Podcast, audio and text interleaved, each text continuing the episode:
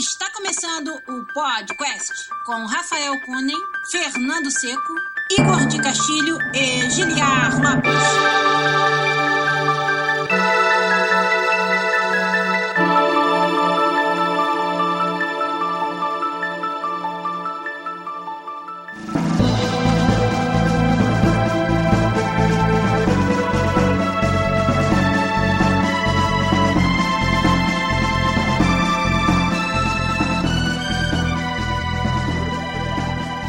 Podcast na área, galeras!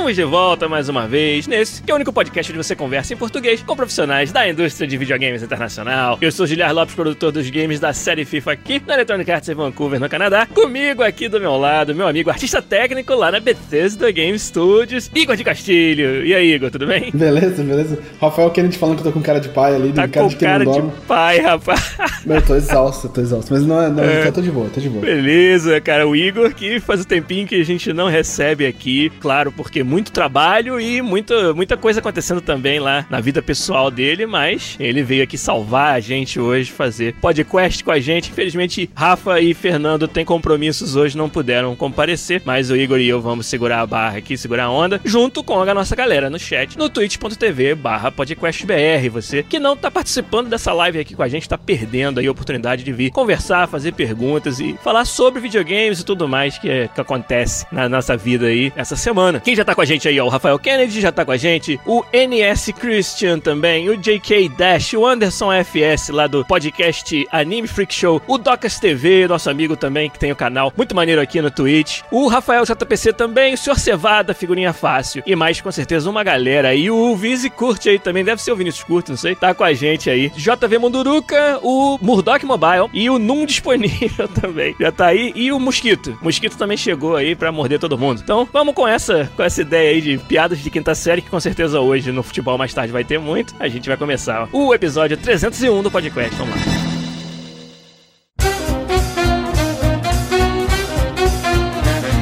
Episódio 301, cara. Semana passada a gente comemorou o episódio 300. Não sei se você viu lá o vídeo do, do que a gente foi no, no, no, barzinho lá. Só faltou você, cara. Só 10 horas de voo pra chegar aí. É, então. não, não só o tempo, mas o custo também, né? Não é barato. O pessoal acha que o Canadá é grande pra caralho, cara. Os voos aqui são quase custo de voo internacional pra ir de uma ponta pro outro. A gente, cara, ficou muito feliz de conversar com nossos ouvintes, conhecer alguns deles pessoalmente aqui em Vancouver. Todo mundo lamentando a sua, a sua falta, mas mandando um abraço pra você. É uma é, força. Um dia. Porque... um dia a gente vai combinar esse. Um 400, talvez. Ó, olha aí, olha aí, olha aí. Olha a expectativa do povo agora.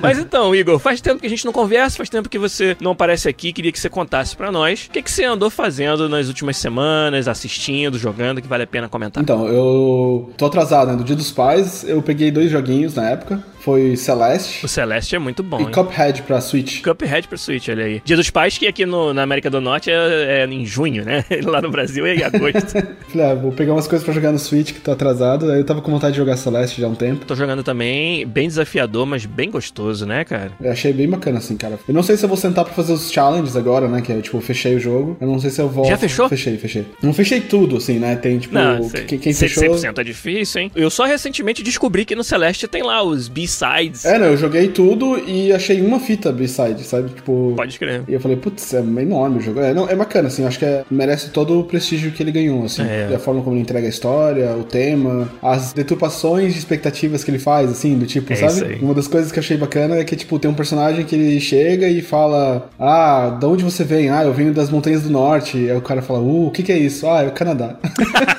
tipo, é bem bacana, assim, sabe? É maneiro. O Celeste que tem a arte da, da equipe do estúdio Mini Boss, da Amora e do Santo, que são artistas brasileiros de bastante renome já na indústria de games, e eles participaram aí do desenvolvimento do Celeste, e bem maneiro. O outro jogo que você falou, que é o Cuphead, né, saiu pro Switch, e aí o Igor comprou. Eu achei bacana. Um jogo que eu recomendo muito no Switch, para quem tá procurando o que jogar nesse, nessa plataforma, é o Cadence of Hyrule. A gente falou dele aqui também uns episódios atrás, que é aquele jogo de ritmo, né, baseado no Crypt of the Necrodancer, mas a versão Zelda. Cada vez vez, cara, eu me aprofundo mais nele, descubro novas fases. Eu tinha falado dele aqui, eu não tinha nem entrado em nenhuma dungeon ainda, tava só no mapa principal e já tava muito maneiro. E aí, quando você entra nas dungeons, cara, é outro desafio, é, eles pegam mecânicas específicas para cada dungeon e você usa elas de novo, de novo, de novo em cada tela e com nível de dificuldade que vai aumentando. E no final você tem um chefe para matar, que obviamente você vai usar aquela mesma mecânica. Tudo isso, o level design é muito bem feito, te dá realmente essa sensação de progressão, que é uma coisa que não tá em barrinhas ou em números, é a sua habilidade que tá progredindo. Quando o jogo consegue fazer isso, é muito legal. E o Cadence of Hyrule, para mim, assim, uma, uma surpresa, uma obra-prima mesmo. Talvez não dá para dizer surpresa, porque o Crypt of the Necrodancer já era muito bom, mas de fato, misturar com o Zelda foi uma cartada de mestre aí que eles fizeram e eu curto bastante. É, tá na minha wishlist com certeza esse jogo, porque parece bem interessante mesmo. É muito legal, é muito legal. O que mais que você andou fazendo aí? Então, assisti um punhado de coisa, mas aqui de jogo, assim, para falar mais um, mais um jogo, foi. Eu voltei a jogar Minecraft. Minecraft, olha aí. Eu fiquei surpreso com os updates que saíram, assim, e fiquei bem curioso e acabei falando, cara, eu acho que é o jogo que eu tô precisando pro meu commute, assim, sabe? O jogo que eu jogo entre o trabalho em casa, em casa eu trabalho no Switch. Meu, que surpresa bacana, assim, sabe? Tipo, tem bastante coisa que. Na época que eu jogava era bem básico, assim, né?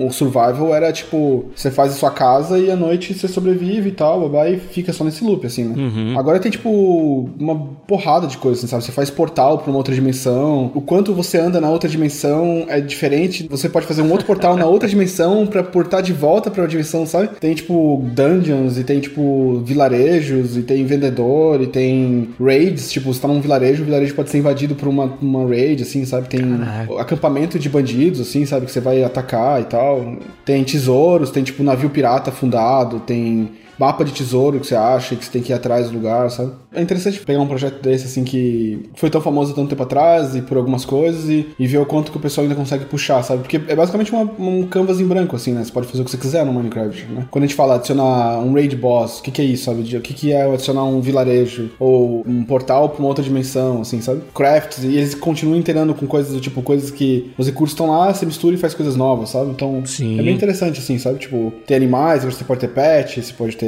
não sei o que, pode renomear os pets, pode... E nem sempre poder fazer qualquer coisa garante que eles vão saber o que estão fazendo, mas parece que é um time que faço muito paralelo com o pessoal do Fortnite também, que são talvez os melhores no mercado em fazer atualizações e conteúdo ao vivo novo, né, pro jogo. O criador original ainda participa, o Notch, não, não, ou ele não, saiu da empresa? Notch saiu. saiu. É uma né? história à parte, né, a história dele, né, tipo... É, é um cara polêmico aí, controverso. Ele outbido naquela mansão em Hollywood. Isso eu não tô sabendo. É uma dessas mansões famosas de Hollywood, daquelas que é... Um monte de filme foi filmado, sabe? Sim, Que sim. a piscina é virada pra um penhasco, assim, virado, que sim, você pode ver tá, todos, tem uma, aquela piscina infinita. Né? Isso, isso. É uma dessas casas famosas, assim, ela entrou em venda e ele ganhou o leilão da casa em cima do, tipo, desse, um desses rappers famosos, assim, sabe? Sério? É, ele, ele, o Notch, hein? Olha aí. Tá torrando a grana dele torta direita, assim, com coisas bizarras, assim, tipo, ele, ele virou um desses caras excêntricos. É, assim. eu, sei, eu, sempre soube que ele foi, que ele era excêntrico, mas não sabia que nível, né? É, não, nível bem crazy. Mas então, interessante, Entendi. sim, achei, achei que foi uma experiência legal, assim. Tá bem divertido olhar para esse jogo de volta com outros olhos, assim, e, e, ver o que aconteceu. Você acha que a galera tem um certo preconceito por achar que ele é um jogo de criança? Eu acho que ele é um jogo tão bizarro de diferente que eu entenderia uhum. pessoas não,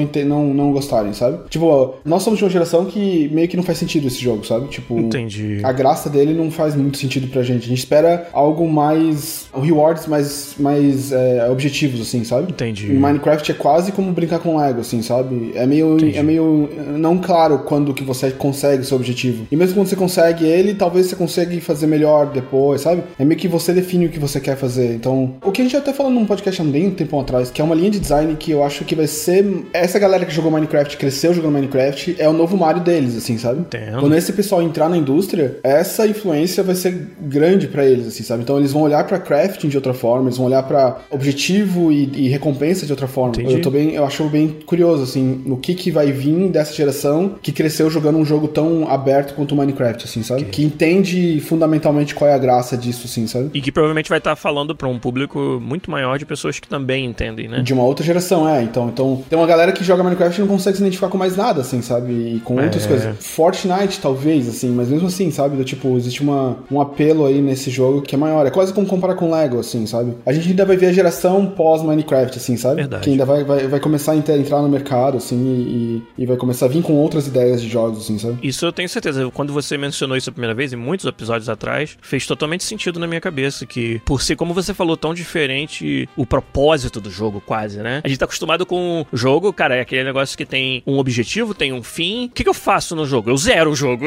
o que mais que eu tenho pra fazer? Eu morro, eu zero. É. É, Ou se for um jogo multiplayer, algo que tem uma competição, mas ainda assim tá muito claro qual que é a recompensa e o jogo, parte fundamental do processo é ele te mostrar essa recompensa a todo momento, te mostrar esse progresso. E no Minecraft é um estilo de jogo onde tudo isso joga pela janela, tá aberto, você faz os seus objetivos, você faz o seu o motivo que você joga e as pessoas estão, as pessoas que entendem isso, que se acostumam com isso, estão super confortáveis com isso. E, e é como você falou, quando isso se tornar não só mais o fruto de um produto que abriu esse caminho, mas as pessoas que cresceram com isso começarem a participar de fazer os jogos, né? A partir daí vai ser bem interessante ver qual vai ser o tamanho dessa Eu acho que o Fortnite só existe porque ele vem de interações de jogos que vêm influenciados por essa. Minecraft não foi necessariamente o primeiro nesse gênero, uhum, mas ele uhum. foi o maior, sabe? Acho que Dwarf Fortress é um jogo que o pessoal sempre compara, que vem muito tempo antes e, e tem similaridades, assim. Sim. Mas eu acho que Minecraft definitivamente abriu esse gênero, assim, e a partir daí você tem influência, assim. Eu acho que qualquer jogo que é de survival, onde você chega, entre aspas, pelado, ou literalmente pelado num lugar, e você tem que construir tudo, então você tem que juntar areia, derreter para fazer vidro, ou quebrar madeira para fazer madeira, para fazer uma arma, para fazer não sei o que, para daí caçar, para daí fazer roupa, pra, sabe? Jogos que tem é, é esse objetivo onde você chega quase que pelado e aí você cria suas coisas você mesmo. Chega hoje onde você tem Entendi. um Fortnite, assim, sabe? Uhum. Então você vê jogos tipo que tem essa evolução, assim, né? Tipo World War Z, né? Aquele, aquele jogo de zumbi que é, não você conheço. chega. Eu sei, sei qual é, mas nunca joguei. Acho que é DayZ, na verdade, sei lá. E você tem outros jogos que vão de, de survival dessa época, assim, até jogos que fazem isso numa sessão menor e até tipo, por exemplo, um Battlegrounds que você chega sem nada e você tem que conseguir tudo ali uhum. E até tipo um Fortnite que é quase como um híbrido, né? Você tem um, o building e você tem essa parte de também ter que conseguir as coisas na sessão e tal. Eu acho bem interessante, sim. Eu acho que tem um potencial, assim, para outros projetos e tal, outros jogos. Influências que a gente nem imagina, assim. Sim. Quer ver um outro exemplo de um jogo que. Ah, eu não sei. Agora eu mesmo pensei nele mesmo, não sei se se, se encaixa. O aqui o Amada falou do Astroneer, que é um jogo que o Rafa tá jogando, ele comentou na semana passada, e ele é meio aberto nesse sentido, sim. E quando você tava falando, eu pensei em No Man's Sky, como um exemplo de jogo que não tá escrito ali aonde que acaba, é um, é um jogo sobre a jornada. E eu tinha pensado no The Sims. Mas o The Sims, ele mistura, né? Ele tem. Ah, você quer sua família ficar mais rica, ter todas as barrinhas verdinhas né, das necessidades. Então ele tem um direcionamento nesse sentido. Mas o The Sims, ao mesmo tempo, é um jogo meio de sandbox, assim, que você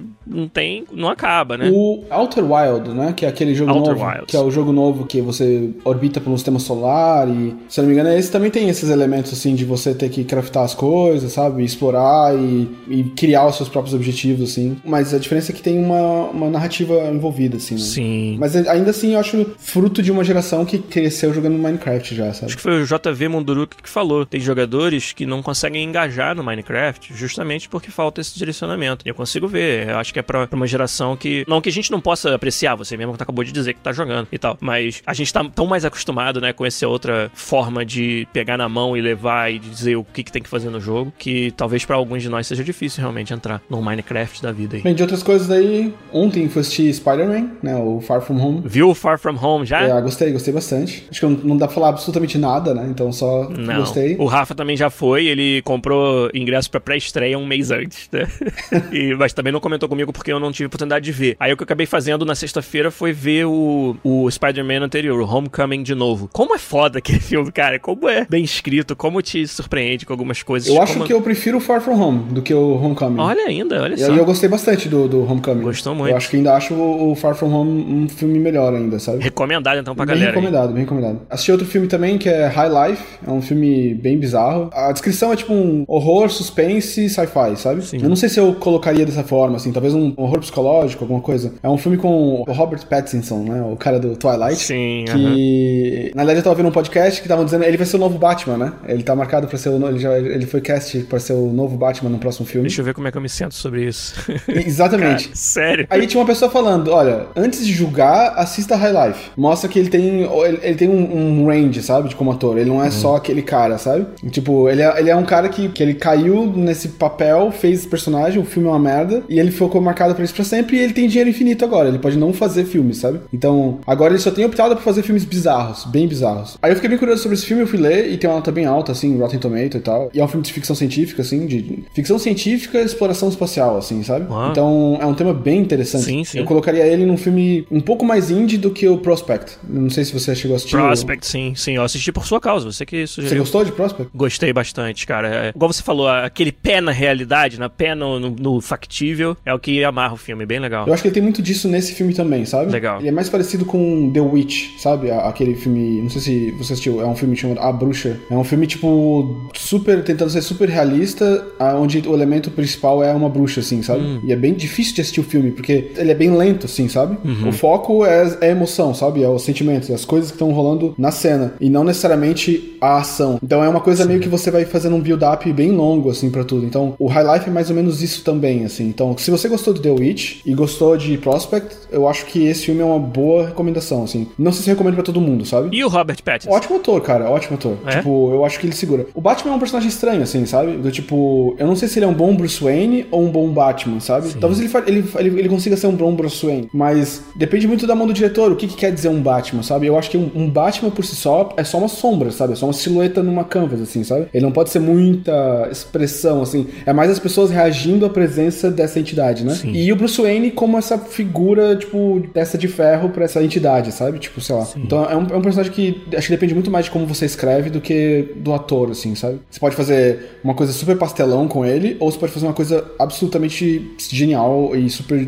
psicológico, assim, e vai pros dois lados, assim, sabe? Tipo, depende muito do escritor e do diretor. Entendi. Ah, o seu Cevada falou que gostou do The Witch. Eu, eu acho que eu prefiro The Witch do que o High Life. Eu gosto do High Life porque não tem muita coisa que faz o que ele tenta fazer, que é ser até certo realismo exploração espacial. Não tem coisas super extravagantes do tipo, ah, eu vou fazer aqui, eu vou puxar o meu celular global e comunicar com a Terra, sabe? Eles tentam apresentar as dificuldades que você tem em explorar fora do sistema solar com as dificuldades que a gente tem hoje em dia. Até coisas como, por exemplo, se você viaja na velocidade da luz, ou quase próxima à velocidade da luz, o que acontece com a Terra e o que acontece com vocês tem uma discrepância gigante, assim, sabe? Sim. E isso é o, é o, terror psicológico, assim, sabe? É o quão isolado e o quão sozinho você fica bem rápido quando você começa uma exploração espacial, sabe? Sim. Tipo, a gente tem essa fantasia de que, ah, eu vou conhecer, sei lá, um outro sistema solar e a gente vê jogos que fazem isso no estalar dos dedos, assim. Sim. Mas na prática, as primeiras campanhas vão ser assustadoras. Vão ser pessoas que vão ser jogadas pro espaço para morrerem no espaço, Sim. por terem filhos no espaço, para que esses filhos morram tendo filhos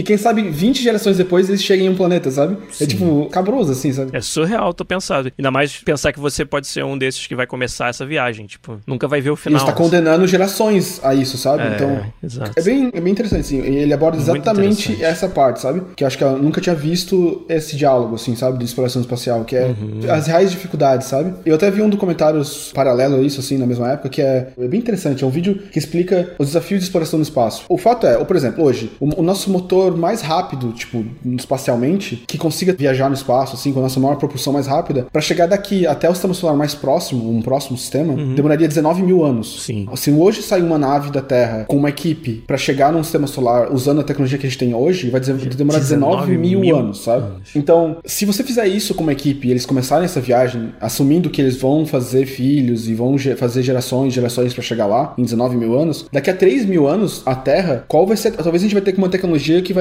chegar próximo à velocidade da luz. Essa tripulação, quando ela chegar lá, já vai ter seres humanos lá por mais de 10 mil anos, assim, sabe? Sim. Então, para começar a exploração espacial para fora da, do sistema solar, a gente precisa quebrar esse gap. E esse gap é o quê? Chegar o mais próximo possível da velocidade da luz. Enquanto a gente não conseguir chegar virtualmente próximo à velocidade da luz, nunca vai valer a pena mandar uma equipe, sabe? Sim, não adianta começar, porque. O custo humano é gigantesco. Eles, eles vão sabe? demorar mais do que a gente vai demorar em desenvolver tecnologia para ultrapassá-los. Então, é bem interessante, assim, sabe? Então, tem um cara Muito. falando que a ideia é que a gente nunca vai ver na nossa geração exploração para fora do sistema solar uhum. e que qualquer coisa parecida com isso vai demorar muitas gerações para acontecer, sabe? Só vai valer a pena mandar a gente para fora quando esse esse fator for preenchido, que é, não, beleza, vale a pena porque o fator o risco humano não é tão a disparidade não vai ser tão grande porque a gente nunca vai conseguir passar desse gap. Sim. Bem interessante. Sim. E o filme meio que explora um pouco essa coisa, sabe? Esse assunto. Bem interessante. Muito interessante, Igor. High Life, olha aí. Fiquei interessado agora, apesar do Robert Pattinson. Vou confessar que eu tenho um preconceitozinho. é difícil, tá? Não é um filme fácil de assistir, assim. Eu não recomendo. Não, não é um filme do tipo, pô, vou fazer uma pipoca aqui, sabadão, vou assistir porque Entendi. eu tô empolgado, sabe? Não, tipo, cara, vou assistir porque eu quero assistir uma coisa diferente, assim, sabe? Legal. Da minha parte, tô acompanhando tudo que tá acontecendo no futebol. A gente tava comentando antes de começar a gravar, né? Que hoje tem final da Copa América. Então quem tá ouvindo o podcast já sabe o resultado. Provavelmente o Brasil foi campeão, mas não sei se eu vou arriscar falar isso aqui não. E hoje de manhã, antes da gente gravar, os Estados Unidos ganharam a Copa do Mundo Feminina. Ganharam por 2 a 0 na final da Holanda. E foi um jogo bem legal. A, a Copa foi bem legal de assistir. É, muita gente tem uma bronca com o time dos Estados Unidos, acham que elas são muito arrogantes, né? Mas isso não me incomodou. Eu acho que jogaram um futebol muito bom e, e tiveram dificuldades. Teve vários jogos. Talvez não nessa final, acho que na final a Holanda não, não ameaçou tanto, mas jogos aí contra a Espanha, por exemplo, os Estados Unidos teve dificuldade. Foram bem legais de ver. O jogo contra a Inglaterra foi um, talvez o melhor jogo da Copa e, e eu curti bastante. Hoje é o dia também, Brasil jogando com o Peru das piadas de quinta série, né? Já tá até acontecendo no nosso, no nosso chat aí. Igor e eu não vamos fazer apologia. eu participei de um podcast chamado Pode Programar. Fui convidado para falar, é um podcast sobre desenvolvimento de software, mas aí elas queriam fazer um episódio sobre jogos. E aí me convidaram, foi bem legal. Quando sair, acho que vai ser só mais pro final do mês de julho, a gente vai divulgar aqui de novo para vocês poderem ouvir. Foi bem legal, foi um prazer participar do Pode Programar. Quem quiser já catar eles aí no, nos agregadores de podcast para ouvir os episódios anteriores, eu, eu curti bastante participar. Queria agradecer lá a Jéssica e a Ana que me convidaram para gravar com elas. E além disso, ontem a gente começou a campanha de RPG mestrada pelo Rafael Kunen. Olha aí, a gente divulgou lá no nosso Discord, né? Quem não, não tá no nosso Discord, qualquer episódio nosso tem o link para você entrar no nosso Discord. E aí, lá no, no Discord, o Rafa quis organizar uma campanha de RPG com os ouvintes. E aí somos quatro players e mais o Rafa de DM, né? De, de Dungeon Master, de Game Master. E jogamos ontem a primeira campanha e foi muito legal. Eu escrevi uma pequena, uma crônica curta do que aconteceu. Quem quiser também no nosso Discord tem o link lá para você acompanhar. A gente tá jogando o sistema Genesis num cenário futurista, cyberpunk. Então tem um Android no grupo e é todo sobre o mundo lá com avanços tecnológicos. Então é muito interessante, bem cyberpunk. A gente tá curtindo jogar. Foi só uma primeira sessão. Quem quiser saber o que aconteceu os nossos personagens lá, é só entrar no nosso Discord e dar uma lida lá no relato que a gente colocou. E para terminar minha parte do, do comecinho aqui, um game só que eu quero comentar, porque, cara, um game simples. Nenhum game é simples de fazer, né? Vou combinar. É, o, o jogo pra ele sair já é um parto, já é um milagre. Mas um jogo que não tem uma aspiração de ser algo grandioso. Só quero fazer homenagem a uma parada foda de antigamente, trazendo pro mundo atual e fazer isso bem pra caralho. É o Horizon Chase Turbo. Um jogo feito no Brasil pela Aquiris, né? O estúdio, ou Aquiris, não sei como é que Aquiris. Aquiris, é Aquiris, né?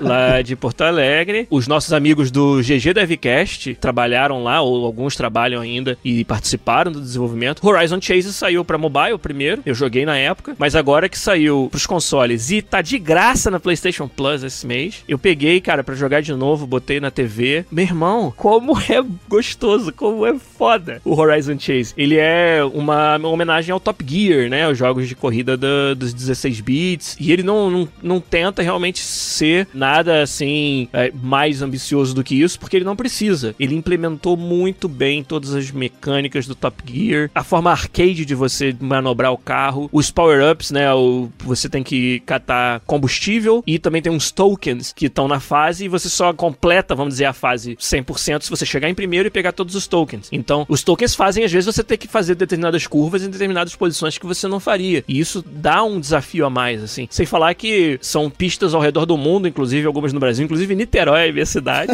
Eles massa. fizeram a pista em Niterói. Eles conseguiram o compositor do original, né? Sim, o Barry Letich. É, então as músicas são muito um parecidas. Inclusive, tem uma, a, a, música clássica do Top Gear. Eu não vou saber cantar ela aqui, mas uma que você vai ouvir. Essa, essa aí mesmo. Eu acho que ele é o dono dos direitos, porque ele botou essa música no jogo, do Horizon Chase, tá lá. que da hora. Entendeu? É muito bom, cara. Eu vou dizer, não é só a nostalgia que segura esse jogo, porque ele é um jogo muito competente, muito bem feito. O Vitor Lopes tá me chamando a atenção aí de que eu morei em Niterói há muito tempo, mas eu nasci, na verdade, no município vizinho, São Gonçalo, na rua onde o Vitor Lopes mora hoje, onde eu morei, cara. Olha aí. Coincidência foda. O sobrenome eu acho que é coincidência, não sei. Alguém pulou uma cerca. É, né? eu descobri depois, né? Mas tudo bem. E, cara, mas eu não poderia recomendar mais, em qualquer plataforma que você tenha, vá catar o Horizon Chase. Trabalho fantástico do pessoal da Aquiles. Pra quem tem Plus, tá de graça no PS4 aí. Falando em corrida, eu tenho acompanhado Sonic Team Race. Não sei se Racing, não sei se chegou a dar uma olhada. Não. Meu, é bizarro. Além de ser um jogo, o que, que tem pra acompanhar? Tipo, assim, é um Mario Kart, né? Só que eles fizeram mecânicas para focar em team play. Então tem toda uma parte do jogo que é focada para você jogar em trios. Você não ganha uma partida se os seus colegas também não ganharem, ah, sabe? Então vocês têm que é pela soma de posições, assim. E o jogo é todo feito para explorar isso, assim. Então, por exemplo, o primeiro do teu time que tiver em primeiro, ele faz uma, uma, uma trilha que quem passa por cima carrega tipo um mini nitro, sabe? Ah, olha só. Mas quem tá na frente não tem esse mini nitro. Sim. Então, só isso quer dizer que vocês têm que ficar alternando entre o para fazer optimum, assim, né, para fazer o melhor, menor uhum. tempo possível. Os três têm que ficar meio que alternando quem tá em primeiro para gerar Entendi. uma trilha pro outro, para ter sempre um mini turbo, sabe? Entendi. A outra coisa é, tem três tipos de drivers, eu acho. Então, tem driver que ele passa por obstáculos, ignorando obstáculos. Tem um driver que é mais rápido, tem a velocidade final uhum. mais maior, uhum. e tem um driver que que consegue ignorar caminho e achar atalhos, eu não sei. A ideia é, se você tiver um de cada no seu time, você pode colocar ele na frente para ganhar um tempo para fazer atalhos ou para um cara que é mais devagar poder passar na frente. É coisas que você fala assim, putz, sabe o que falta em Mario Kart?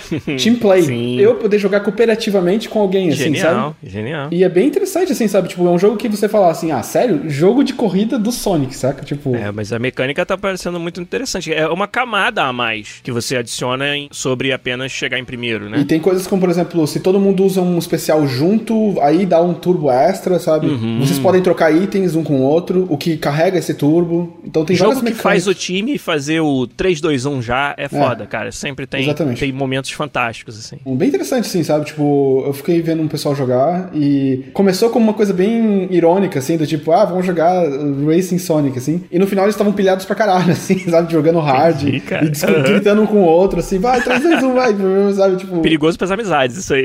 É, pareceu bem interessante, sei lá, fiquei bem curioso, assim, com o projeto. O Rafael Kennedy lembrou que o Mario Kart do GameCube, que é o Double Dash, dá pra jogar duas pessoas no mesmo carro. Acho que já mencionei isso aqui no episódio. Eu tenho um GameCube e esse jogo, até hoje, só por causa disso. Porque minha esposa e eu, quando a gente tá afim de jogar um Mario Kart, é esse que a gente quer jogar. Porque aí eu posso dirigir e ela fica atrás só tacando casca nos outros. Tem uma mecânica que o, o parceiro que tá atrás, ele pode dar tipo uma bundada de lado no, no, adversário, entendeu? Então a gente se diverte muito fazendo essa, essa parceria, assim. É muito maneiro o Mario Kart Double Dash. Mas é engraçado, tem alguns jogos de corrida de time, é um, quase um Sim, subgênero, assim. Adiciona esse layer de, de estratégia, de coordenação, muito interessante no jogo, Bem né? interessante, muito legal. E da onde que veio? Do Sonic. Team Sonic Racing. Olha aí. Pelo menos colocar no título, sabe? Então é assim importante, né? É, isso aí. Team Sonic. Maneiro. Muito bom.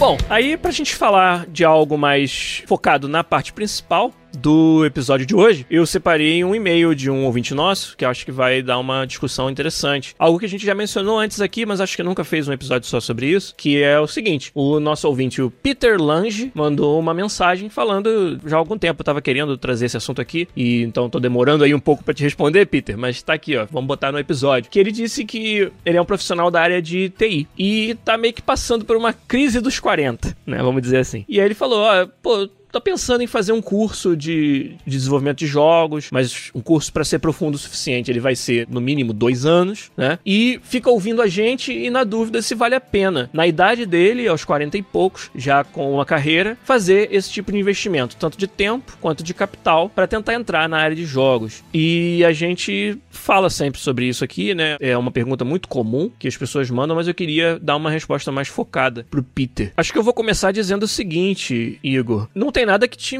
pelo menos do que eu conheça, né? Não tem nada do que te impeça de começar nessa área. Não é como se nas empresas você fosse ter alguma desvantagem pela sua idade. Pelo menos eu nunca vi isso acontecer. Pelo contrário, nós temos desenvolvedores de todas as idades, tem gente muito mais velha do que nós é, participando. Não sei como é que é aí na Bethesda Game Studios, como é que é a, a distribuição a gente, de idade? Cara, tem. É bem. Tipo, a gente tem gente que tá 30 anos na empresa, sabe? É, então. Por aí já tira, tipo, que a, a idade média é bem alta. Assim. É, eu não vejo a idade em si si como uma, uma barreira para ninguém entrar. Mas o que vai ser a dificuldade, eu acho, é que com toda indústria nova que você está começando, dificilmente você vai estar numa posição de já começar numa, como sênior, né? Então o que eu acho que vai atrapalhar é mais o contexto do restante da sua vida naquele momento. Talvez você esteja num, numa situação onde você está pagando uma casa própria, já tem filhos, tem despesas que você não pode se dar ao luxo de recomeçar na carreira, né? Isso não, não quer dizer que a indústria de games não possa te acolher, mas é mais uma combinação da sua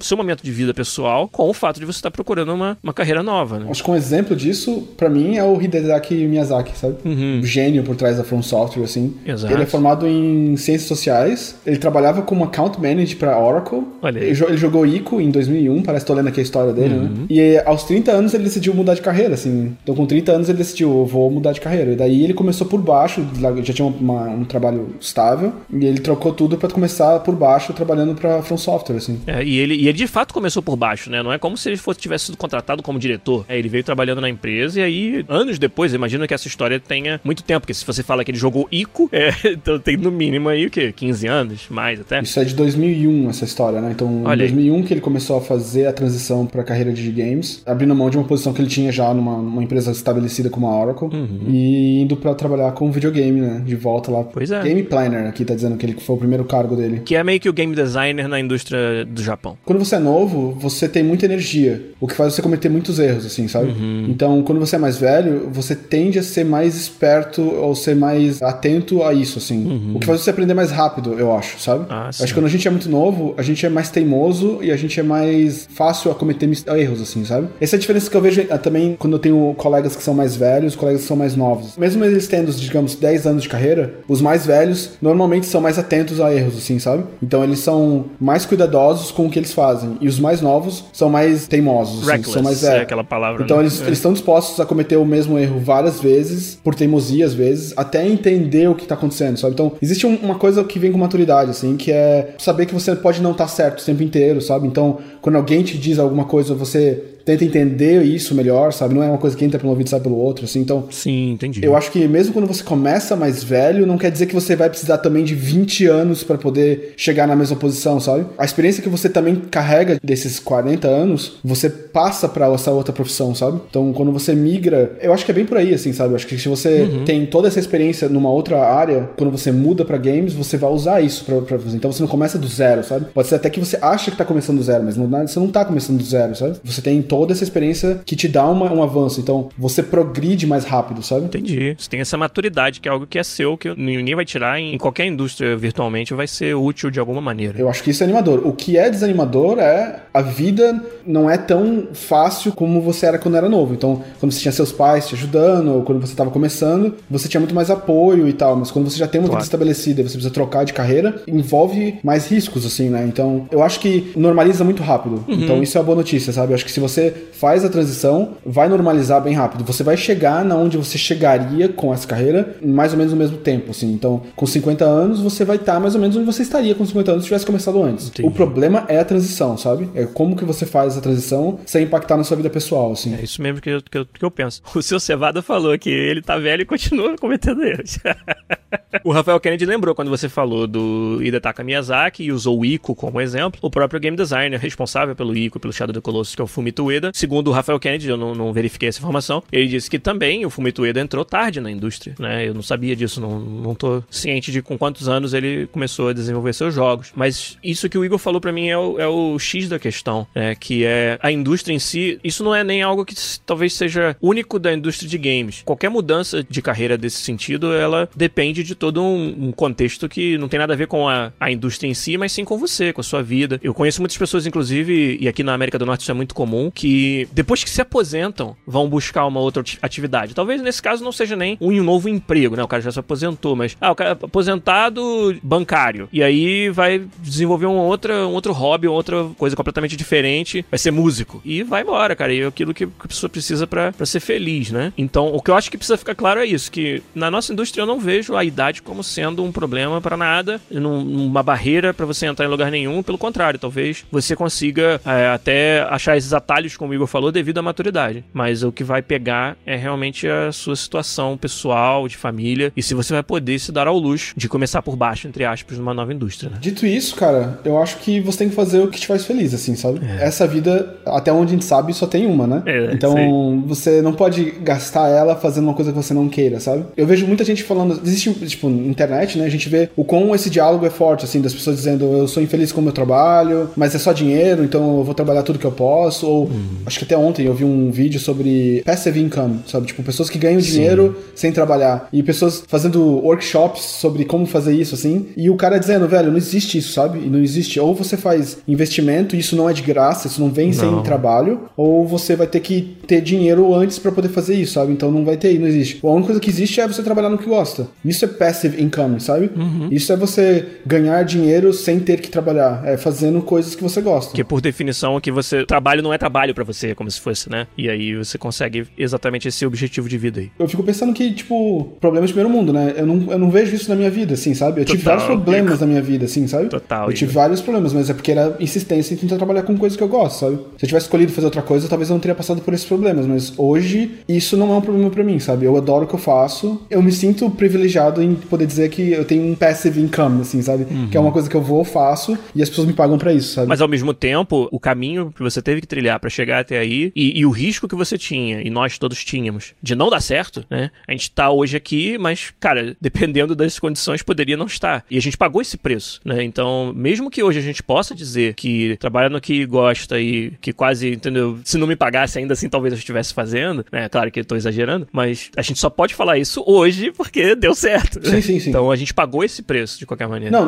não, não tô dizendo que, tipo, vem de graça e é, não olhe para trás. Eu estou dizendo que uhum. existe uma hora que isso vai te fazer, essa pergunta vai ser feita para você, sabe? Uhum. Você quer fazer isso, custe o que custar, porque você acredita que isso vai te fazer feliz, ou você é feliz hoje e é uma coisa que você gostaria de fazer em paralelo, sabe? Porque existe essa opção também, sabe? Você pode fazer jogos de casa no final de semana. Tem é, pessoas exato. que são bem sucedidas fazendo isso, sabe? Sim. Você não precisa largar tudo para fazer isso, sabe? Você pode estudar como um hobby, sabe? Uma, uma coisa que eu, um exemplo que eu, que eu gosto de dar é do tipo pessoal do Blender, sabe? Existe um cara que é bem foda, ele cria simulações de física para não sei o que, de engenharia, e ele faz todo o módulo de gaming do Blender. Eu vi uma entrevista do cara que é o fundador do Blender, aquele holandês maluco lá, uhum. e ele falou, ele falou desse cara, ele falou, eu já tentei contratar esse cara várias vezes, mas eu não tenho como contratar ele, porque eu não consigo pagar para ele o que ele ganha fazendo o que ele faz. E ele é feliz fazendo o que ele faz. Ele literalmente gosta de fazer isso como um hobby, sabe? Uhum. Então eu pago para ele, obviamente, o dinheiro que eu posso pagar, mas ele faz isso por hobby, sabe? Existe também esse espectro, sendo mais adulto, assim, né? Se você tendo uma vida mais com outros é, requerimentos, assim, não é tudo ou nada às vezes, sabe? Uhum. Às, às, vezes existe meio termos, assim. Nada é preto no branco, né? É, tudo exatamente. depende do, da vida que a pessoa leva. Assim. Se você é infeliz no seu trabalho, talvez você devia procurar uma outra coisa que te faz feliz. Se você não é infeliz no seu trabalho, talvez você não precisa passar por toda essa dificuldade que vai ser fazer toda essa transição, sabe? Ou talvez é isso que você precisa na sua vida, esse desafio, sabe? Então é difícil dizer preto no branco como claro. vai ser a decisão para você, sabe? Não precisa ser preto no branco, sabe? Existe uma graduação aí de coisas que podem acontecer. Idade definitivamente não é um fator. O que é o fator de idade é, são coisas secundárias. Como, por exemplo, às vezes você tem filho, às vezes você tem uma esposa, você tem é, a renda que você precisa é, garantir, você tem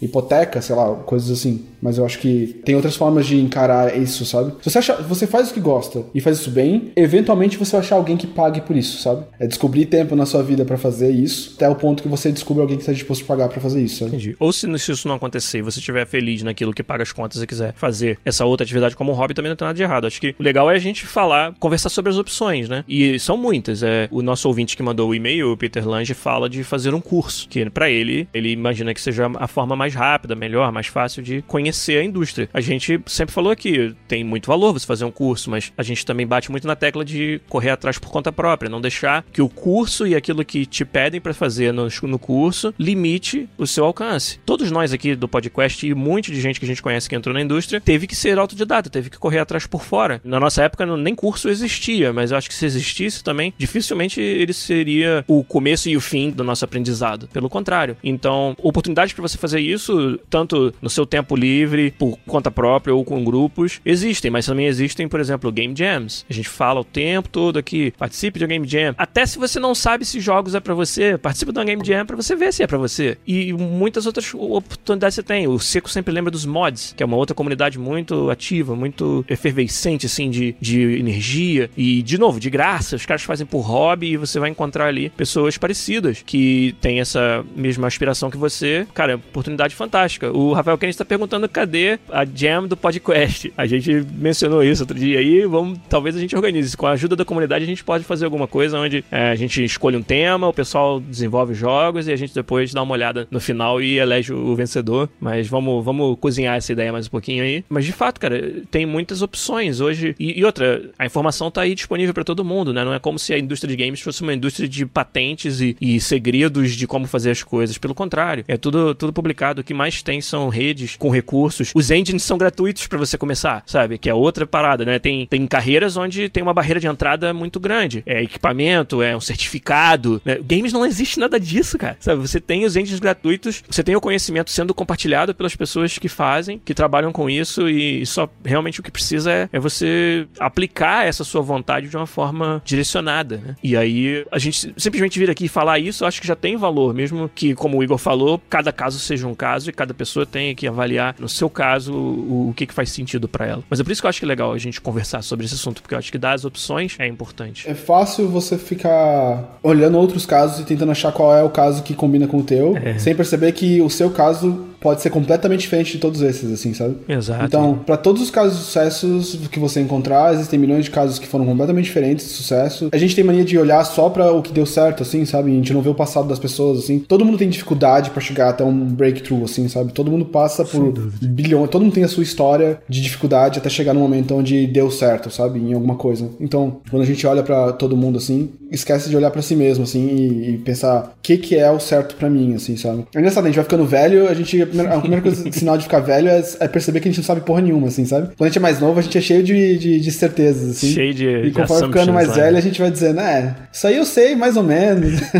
mais ou menos, é assim, mas pode não ser também, sabe? Tipo. Eu diria até, Igor, que a nossa indústria, ela. Se você realmente quer entrar nela e tá disposto a correr atrás e pagar esse preço. Tem espaço. Eu ainda me surpreendo quando, por exemplo, passo por processos de seleção em ver que não é tão comum como a gente imagina você ter alguém que tá pronto para aquela vaga, sabe? O que me fez lembrar disso, algo que eu não vou, não vou revelar os nomes aqui, porque eu não combinei com a pessoa se eu podia falar ou não, mas tem um ouvinte nosso que amanhã, segunda-feira, começa na EA. Veio para cá para Vancouver, é um ouvinte de longa data, estava com a gente no Boteco semana passada também. Ele já trabalhava na indústria de games, mas no, em roles diferentes desse que ele vai assumir na EA. E é mais um exemplo de alguém que perseverou, correu atrás e vai começar a realizar esse sonho a partir de amanhã, sabe? Muito próximo, assim, da gente, o caso e, e, e a história dele. E isso, para mim, é, tem que servir de inspiração como a gente tenta trazer as nossas histórias aqui também. Quando você fala de cada um fez um caminho diferente, nós quatro, cada um fez um caminho diferente, sabe? Passou por perrengues diferentes e, e eu não acho que seja sorte simplesmente ou coincidência simplesmente que a gente tenha chegado. Não, é a perseverança e é o fato de criar uma indústria que tem espaço para isso. Então, acho que o recado final tem que ser esse. Cada um com a sua, com o seu contexto, cada um sabe do que, que pode investir e o quanto vale a pena investir nesse momento na sua vida. E mas tem muitas opções. Tem muito caminho, tem muito espaço. Se você não sabe exatamente se, quer, se é isso que você quer, tem formas de você experimentar que custa quase zero. O custo é um fim de semana, que é uma game jam, sabe? O custo é algumas horas aí do seu tempo livre pesquisando o Unreal, o Unity nas comunidades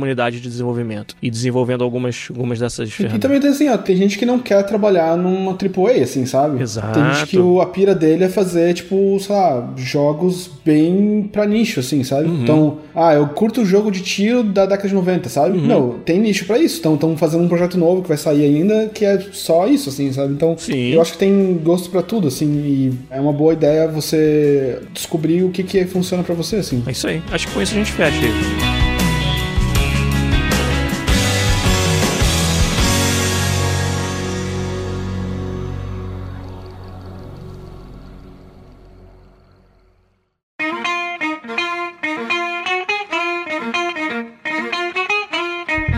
falar também é que semana que vem eu não vou estar, porque eu vou estar no evento lá em São Paulo. Isso, Igor. Que evento é esse? É um evento de recrutamento que vai acontecer em São Paulo. É um grupo de pessoas daqui de Montreal que tem uma parceria com, com São Paulo, onde estão levando empresas de Montreal para recrutar pessoas para cá. Então eles estão indo para São Paulo, recrutadores e companhias. Então, de games está indo a, Bethesda, a Square, a Warner Brothers e acho que mais uma ou duas. Maneiro, é, cara. Existem vagas para TI e desenvolvimento. E o pessoal vai fazer entrevistas lá e ver currículo e tal. E o bacana do evento é que o, o pessoal do evento tá dando suporte para as empresas daqui de como trazer os brasileiros, sabe? Olha aí. Então é uns brasileiros que estão aqui, pelo que eu, tô, que eu entendi, que tem organizado esse evento e que já tem fazendo toda essa assessoria de tipo o que, que precisa de documentação, como é que vai ser o processo, meio que ensinando as, as empresas que não têm advogados próprios para isso e tal, do que precisa. Então eu acho que quem tá em São Paulo e tal. Uma oportunidade de ouro, é uma hein? oportunidade de ouro. É. E Igor de Castilho vai estar tá lá, é isso mesmo que eu vi? Isso, eu tô indo com a equipe da Bethesda pra, Olha, pra conhecer os candidatos e tal, e falar um pouquinho sobre a, a vida na Bethesda de como um brasileiro ou algo do tipo. Sim. Ó, o Murdoch quer saber se o Luca vai. O Luca vai, não no evento, mas ele tá indo pro Brasil também conhecer o. Maneiro. Visitar os avós. que bom. É isso aí. Então semana que vem tô lá, o pessoal que se inscreveu, que vai estar por lá. Olha aí. Dá um oi aí se vocês me verem por lá. Maneiro, cara. O link vai ficar no nosso post aqui, tanto no YouTube quanto lá no nosso site, né? Onde vocês estão acostumados a ver o episódio. Lembrando o pessoal da live que quem tá interessado, eu acho que encerra, se não encerra hoje, já encerrou. Entendi. A inscrição pro evento, olha aí. A inscrição pro evento. É. é. a galera do nosso Discord tá sabendo dessa parada porque foi divulgado múltiplas vezes lá, então não tem desculpa para não ter ido atrás aí. E Igor de Castilho vai estar lá em São Paulo, então trabalhando junto da Betesa nesse evento de recrutamento, bem legal. Igor, uma boa viagem para você. Com certeza vai, além de trabalho, né, que é uma viagem de trabalho, mas eu espero que você se divirta, consiga descansar e acho que vai ser muito maneiro, né, levar o Luca lá no Brasil pela primeira vez, conhecer a família. vai ser bacana, vai ser bem bacana. Vai ser bacana demais. Cara, muito obrigado por ter vindo aqui, meio que salvando o episódio hoje, fazendo comigo aqui. Um abraço para você e boa viagem, meu querido. Opa, é nóis. Um abraço também pra nossa galera que tá sempre com a gente aí, nos assistindo, nos ajudando. Quem quiser ajudar ainda mais, patreon.com.br podcast, ajuda a gente lá, ou divulga pros seus amigos, que é sempre algo que a gente precisa muito que vocês façam. Mas, por hoje, Igor de Castilho e Giliar Lopes ficam por aqui. Um abraço para vocês e até semana que vem com mais um podcast. Tchau!